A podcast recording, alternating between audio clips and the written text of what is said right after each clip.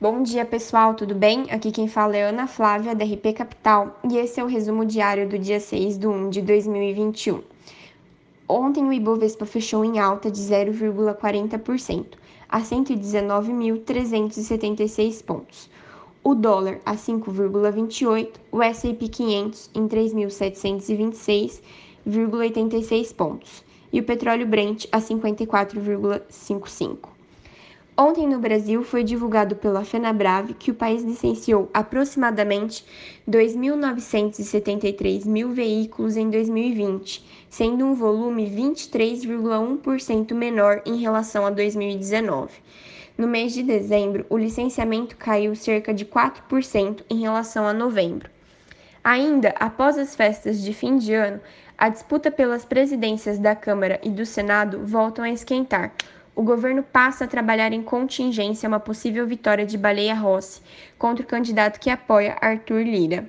No Senado, o cenário segue turvo com o mineiro Rodrigo Pacheco em campanha. O destaque também vai para a fala do presidente Jair Bolsonaro sobre o Brasil estar quebrado, o que gerou repercussão e joga luz sobre os problemas fiscais do país. Já no cenário internacional, nos Estados Unidos, o Partido Democrata venceu ontem uma das vagas do Senado em disputa no estado de Geórgia, com 50,6% dos votos. O pastor Rafael Warnock tornou-se o mais novo senador eleito do país. Seu correligionário, John Rousseff, está também na liderança, mas a disputa foi considerada muito apertada para ser confirmada pelas emissoras americanas. Com isso, o Partido Democrata caminha para assegurar 50 das 100 vagas da Câmara Alta, o que é considerado uma maioria técnica, já que a vice-presidente Kamala Harris teria voto de Minerva e resolveria os empates. Ainda na seara eleitoral, o Congresso americano deve confirmar hoje a vitória de Joe Biden.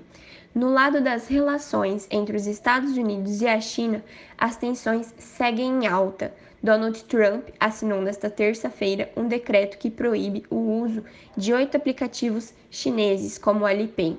O presidente americano afirmou que a medida seria necessária para proteger a segurança nacional do país. Em Hong Kong, cerca de 50 ativistas pró-democracia foram presos nesta manhã, entre eles um cidadão americano.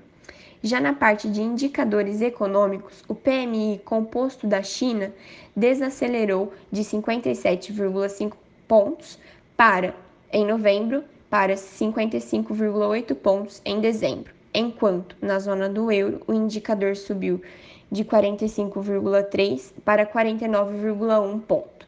Bom, pessoal, por hoje é só. Qualquer dúvida nós estamos à disposição. Tenham um ótimo dia.